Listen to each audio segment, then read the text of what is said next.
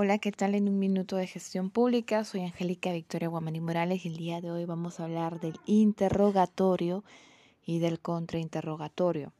Cuando estamos en el interrogatorio, o por ejemplo, vamos a... ¿Cuál es la importancia del contra y del interrogatorio? O sea, dos puntos muy importantes que tienes que saber es qué preguntas formular dentro del interrogatorio y qué preguntas formular en un contrainterrogatorio. De la misma manera tienes que saber cuáles son las preguntas que no están permitidas para que no quedes en ridículo. Eh, esto puede ser algo muy fácil, pero es cuestión de práctica, es cuestión de ver, eh, por ejemplo, si tú, eh, mira, de, en base a lo que yo te voy a decir, vas a ir a YouTube, vas a buscar algún video de, de interrogatorio, contra interrogatorio y te vas a dar cuenta de que existen muchos errores, ¿no? Por eso es que se critica mucho la litigación oral o porque muchos abogados no manejan de manera adecuada lo que es litigación oral, o sea, no saben qué preguntas formular dentro de un interrogatorio o dentro de un contrainterrogatorio algo que para un estudiante de derecho puede, puede ser como que contraproducente, ¿no? Porque en la escuela nos, nos exigen bastante saber qué preguntas hacer y qué preguntas no hacer. Cuando estamos en un interrogatorio, este, se recomienda hacer preguntas abiertas.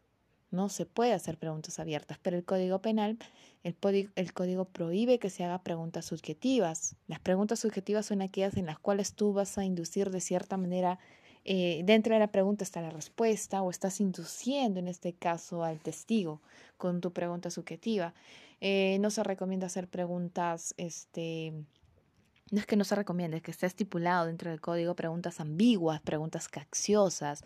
No puedes inducir al error al testigo, ¿no? En la etapa, de, en, en, el interrogatorio, tú tienes que aprovechar y hacer preguntas abiertas, ya seas abogado de, abogado de la defensa o abogado de fiscalía. O sea, lo que buscas aquí es que el testigo se explaye, el testigo manifieste, el testigo, este, hable y hable y hable para que todo esto quede, quede, dentro del testimonio. Aquí el diálogo es espontáneo, o sea, le haces una pregunta abierta y él no le, no le interrumpas, déjalo que él hable y hable en base a lo que si te funciona o no te funciona. Ahora, cuando ya estamos en, la, en el contrainterrogatorio, aquí, si yo fuera, por ejemplo, el abogado de la defensa y me está y voy a interrogar y voy a contrainterrogar en esta etapa al abogado, ah, perdón, al testigo de fiscalía, yo voy a aprovechar esta oportunidad para acorralar al testigo. Voy a aprovechar esta oportunidad y no, nunca le haría preguntas abiertas. ¿Por qué? Porque hacerle una pregunta abierta en el contrainterrogatorio es darle la oportunidad al testigo para que se explaye. No. Yo ya él, ya, él ya tuvo su oportunidad de explayarse en el interrogatorio. Yo aquí lo voy a acorralar. Yo le voy a hacer preguntas cerradas, preguntas subjetivas, porque están permitidas en, este en, este, eh, en esta etapa. Entonces yo le voy a sugerir a, aquí al testigo, incitarlo de cierta manera a que le voy a hacer una pregunta cerrada, sí o no estuvo este, es, eh, ese día que sucedieron los hechos. Y el testigo puede decir, sí, pero yo estaba en la parte... No. ¿Sí o no? Sí. Si el testigo se explaya más de lo que debe, yo puedo hacer uso, de la objeción, a pesar de que yo le he preguntado, pero yo voy a hacer uso de la objeción de la respuesta. Objeción, señorías, se está explayando, está, está, este, se está explayando en la respuesta. Recordemos que estamos en, recordemos que estamos en un contrainterrogatorio, ¿no? Entonces aquí el juez va a manifestar, por favor, responda de manera concisa, precisa la respuesta. Ahora, Aquí yo, por ejemplo, este, en el contrainterrogatorio, yo puedo hacer uso de dos técnicas muy famosas. Eh, la técnica de refrescamiento de memoria y la técnica de eh, evidenciar contradicción. Cuando el testigo manifieste, por ejemplo, que le pregunto, el día 14 de febrero estuvo en el hotel Los Jazmines, no recuerdo, no, no recuerda, ya, pero en el folio 49 manifiesta que sí estuvo, ¿no? Entonces yo sé que manifiesta que sí estuvo. Entonces yo le digo, no recuerda. Ok, él está manifestando que no recuerda, no está, no está afirmando ni negando nada, está manifestando que no recuerda. Entonces, ante esto yo le tengo que hacer, señor juez, hago uso de la técnica de refrescamiento de memoria, por favor, que se proceda a alcanzarle al testigo el expediente y que lea en voz baja el folio 49, ¿no? Donde ahí manifiesta su respuesta. Ahora, aquí hay que tener mucho cuidado y no confundirlo porque eh, cuando haces refrescamiento de memoria lo haces cuando el testigo no recuerda. No le puedes hacer un refrescamiento de memoria cuando el testigo esté afirmado o ha negado algo. Ahí haces uso de la técnica de evidenciar contradicción y la diferencia con la otra es que haces que lo lee en voz alta, ya sea, ya sea aquí en este caso el testigo, generalmente se hace que la secretaria lo lee en voz alta, ¿no? Por ejemplo, eh, el día 14 de febrero, ¿estuvo o no en el Hotel Los Jazmines? Sí, sí, es, no, no estuve. Eh, por favor, repita la respuesta. ¿Estuvo o no estuvo? No, no estuve. Ah, ok. Este, señor juez, hago uso de la técnica de evidenciar contradicción que se lee en voz alta, el folio 49, donde el testigo manifiesta que sí estuvo. El señor juez, este, señorita secretaria, lea por favor el folio 49, ta, ta, ta, ta, ta, donde manifieste este, él ¿Por qué hago uso de la técnica de evidencia de contradicción? Porque él está afirmando algo, ¿no? Está afirmando, puede estar afirmando o negando.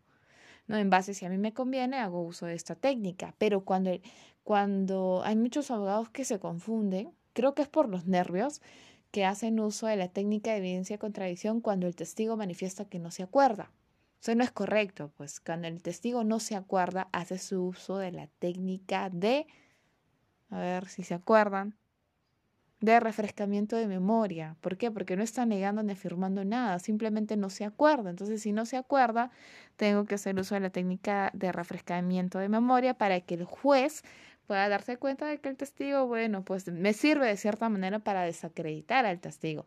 Lo que más me sumaría, creo yo, que es la técnica de evidencia de contradicción, me sumaría muchísimo más y demuestra al juez que el testimonio del testigo no es, este, se está contradiciendo. O sea, este testigo puede ser comprado, no sé, pues no según se del caso. Entonces, estos son dos puntos muy importantes que se tienen que tomar aquí dentro de estos dos dentro del interrogatorio y dentro del contrainterrogatorio. Ahora, están prohibidos hacer, como ya dije, preguntas no claras, preguntas ambiguas, no se puede hacer. Si tú eres abogado, tú eres el abogado de la defensa y el fiscal está preguntando, puedes hacer uso de la objeción. Objeción, señoría, pregunta repetitiva, si es que si ya se ha hecho esa pregunta en el interrogatorio. Objeción, señoría, es una pregunta en materia privilegiada. Esa es otra también. Por ejemplo, si el, si el testigo es un funcionario público, ¿no? Entonces, este, y el otro, el abogado de la otra parte le está preguntando sobre secretos de Estado, no, pues objeción, señoría, esa es este, pregunta en materia privilegiada, no puede responderlo. Listo. O te está preguntando sobre secretos bancarios, tampoco se puede responder eso, este, sobre eso, ya que se hace uso de la de objeción, señorita, perdón, objeción, señoría, pregunta en materia privilegiada. También hay preguntas argumentativas, son aquellas en las cuales este, eh, el testigo está dando una respuesta en base a su opinión o en base a algún argumento o conclusión que él está llegando. Ahora, eso no está permitido. Las preguntas compuestas tampoco, ¿no? Donde tú incitas. O eso es en la etapa en, eh, en, el interrogatorio. Hay preguntas también irrelevantes, ¿no? Por ejemplo, si tú le preguntas al testigo sobre, mm, no sé, estamos en un caso de homicidio y le estás preguntando por su identidad sexual perdón, por su, claro, por su cuál es su identidad de género, perdón, no identidad sexual, eso no da. ¿Cuál es su enfoque, este, con qué género se identifica? Entonces yo podría decir, este, objeción, señoría, pregunta irrelevante. ¿Para qué nos sirve a nosotros saber cuál es la identidad, este, cuál es el género con el cual mis testigos se está identificando? ¿Qué es lo que va a sumar al caso? ¿A qué conclusión quiere llegar la otra parte haciendo esa pregunta? ¿No? Porque aparte eh, esa pregunta, no entiendo cuáles van a ser los límites de esa pregunta, o sea, ¿qué quiere, qué quiere conseguir la defensa técnica formulando ese tipo de preguntas sobre la vida personal de mi testigo? O sea, son cosas así que uno, este, creo que con práctica podemos manejarlo de manera adecuada. Bueno, eso sería todo, muchísimas gracias, cuídense.